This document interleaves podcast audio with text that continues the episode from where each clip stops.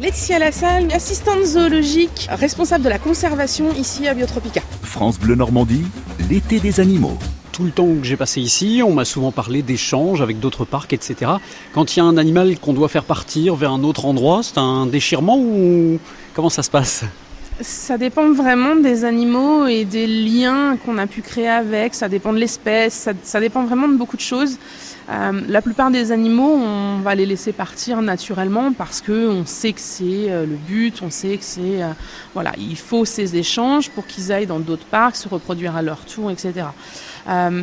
L'animal auquel je pense, ou vraiment je pense que ça a été un déchirement pour l'ensemble de l'équipe, on s'en est remis hein, quand même, mais c'est Flash, notre petit paresseux qu'on a élevé à la main. Parce que forcément, on avait un lien très particulier avec elle, hein, puisque notre femelle Jeman s'en est pas occupée du tout. Donc dès le, son deuxième ou troisième jour, on a commencé à l'élever la main, on y a passé des heures et des heures et des heures. On arrivait à 7 h le matin, on revenait à 22 h le soir. Enfin voilà, on s'est vraiment très très impliqué sur ce petit bébé. Et c'est vrai que le jour où elle est partie, on a tous versé notre petite larme hein, parce que voilà, c'était un petit peu triste de la voir partir, même si on sait qu'elle est bien là où elle est, même si elle est avec un mâle. voilà, c'est l'évolution naturelle, mais quand on élève un, petit comme ça à la main, c'est tout de suite un peu plus compliqué. Alors vous, euh, vous vous occupez un petit peu de tous les animaux, vous êtes présente partout. Euh, votre chouchou, c'est qui? Ah, euh, ça, c'est compliqué comme question parce qu'effectivement, moi, je, j'aide un peu partout, je m'occupe un petit peu de tout. J'en ai plusieurs, hein, des chouchous, mais c'est vrai que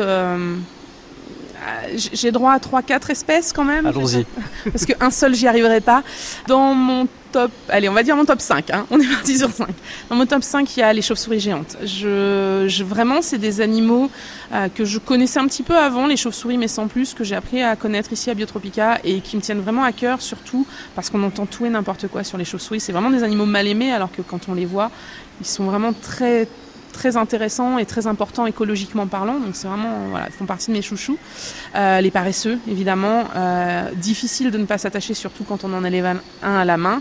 Euh, ensuite, eh bien, dans mes chouchous aussi que j'ai réclamé un petit peu, que j'ai voulu à Biotropica, sont les, les donc les petits fourmiliers, les coendous. Pourquoi? Parce que c'est des espèces qui sont peu connues du public, des espèces qui pourtant sont attachantes, sont mignonnes, sont voilà. Donc euh, euh, ça fait vraiment partie de ces espèces euh, un peu spéciales qui me plaisent bien. Et puis dernier, ben, les derniers arrivés en fait, c'est les musaraignes éléphants de Peters.